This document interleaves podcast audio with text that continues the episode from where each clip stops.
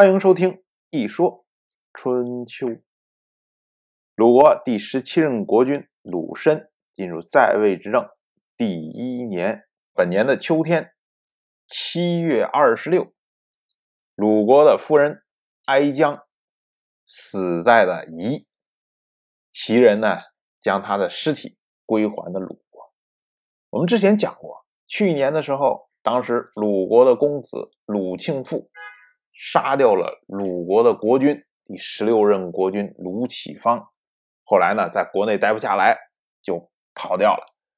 而这位哀姜呢，因为事先就知道这个事情，所以呢，在鲁国也没有待下来，跑到了诸国去避难。可是呢，齐国人将他从诸国召回了齐国，在路上，在离这个地方将他杀死。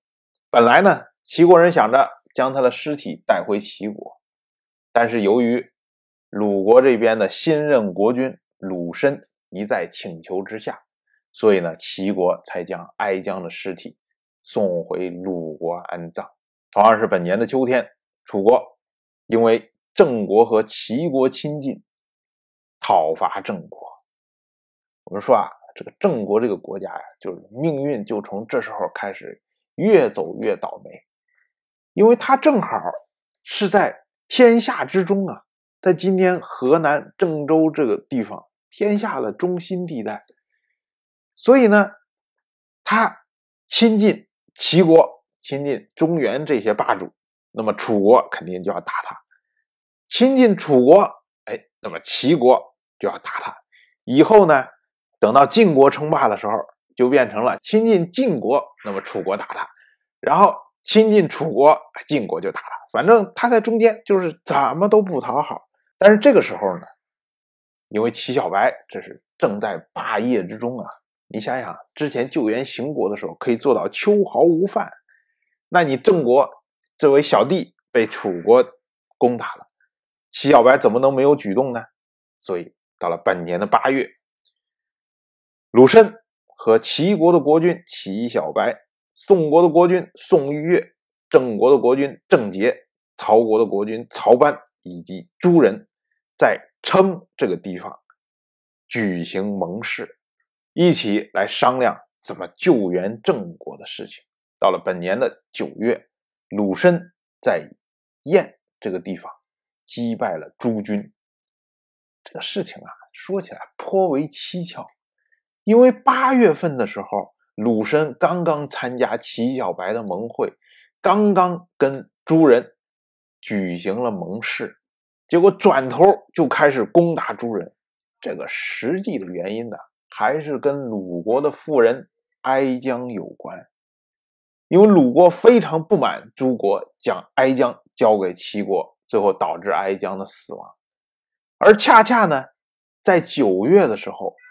诸国数位虚丘这个地方的军队准备要换防，要回国，所以鲁国就趁着诸军换防的机会予以报复。春秋呢没有记录这次交战的日期，原因呢就是这次作战不是堂堂之战，不是说两军说哎我们要开打了，然后我们约会几月几号。九月多少多少号，然后呢，两军一上阵，然后开始对战，不是这样的情况，而是鲁国采用了欺诈的手段，趁着你换防，趁着你不注意，趁着你这些兵都想着，哎呀，赶快回家了，回家了，鲁军突然出现，然后噼里啪啦把他揍了一顿，啊，这样的情况，到了本年的冬天，十月十二，举人到鲁国来要求财物，这个事情啊。也是去年一大堆各种事情的一个后续。我们之前讲过，去年的时候，鲁国的公子鲁庆父流亡到了莒国去。后来呢，鲁友同样是鲁国的公子鲁友，他呢拥立了鲁申做了鲁国的国君。这时候呢，就想解决鲁庆父。当时呢，向。举人提出交换条件，也就是说，我给你财物，然后呢，你将鲁庆父给遣返。那举人当然跟鲁庆父之间没有什么多么深的感情啊，所以一听说有财物，就想把鲁庆父遣返回鲁国。但是啊，我们要注意啊，古代的这些贵族流亡的时候，很少是一个人跑去流亡的，他也是带着大队人马去的。作为举国一个小国来说，真要在国内打起来了，万一伤着谁，哎也麻烦。所以举国就觉得说，我不能为了这么点财物动了刀兵啊。他采取了一个比较和缓的手段，就是要求鲁庆父离开，就我驱逐你，你不准在举国待着。结果鲁庆父从举国出来之后，然后没有地方可走，只好派人回鲁国去看看探探风头。结果发现鲁国不愿意接纳他，所以后来自杀掉了。可是自杀了之后，举国发现说：“哦，鲁庆父死了，是因为我把他驱逐之后，让他走投无路死掉的。”所以举人就认为说：“你鲁国要求我遣返鲁庆父，你不就是为了杀掉他吗？不就是为了处理他吗？哎，现在我通过驱逐的手段，等于把他处理掉了。所以呢，我的功劳还是在的，你的财物还是应该给我的。”可是鲁国认为说，我让你把他送回来，把他押回来，不是让你把他驱逐掉，你这没完成合同啊，我怎么给你付钱呢？结果两边因为这个事情闹僵了。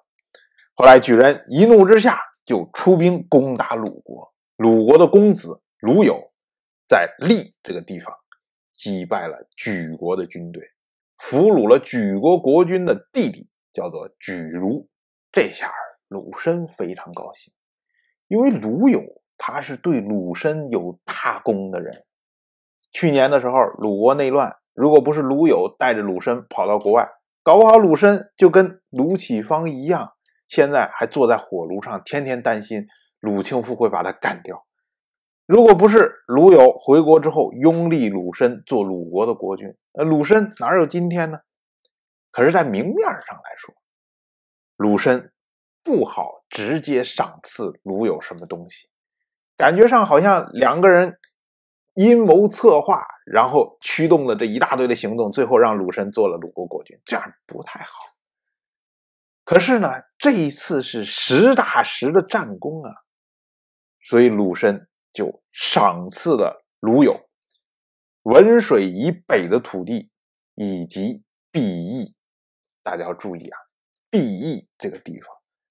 这就成为鲁有他的后代，也就是所谓季氏的根本的地方，这是他的根基所在，就是在这一次得到的。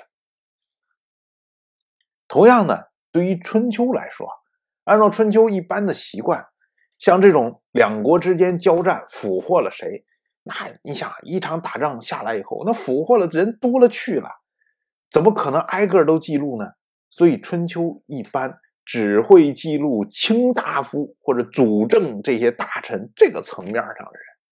像举如这个人呢，他虽然是举国国君的弟弟，但是他不是卿大夫，没有那么高的层次。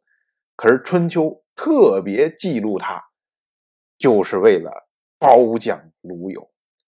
当然，我就这么一说，您。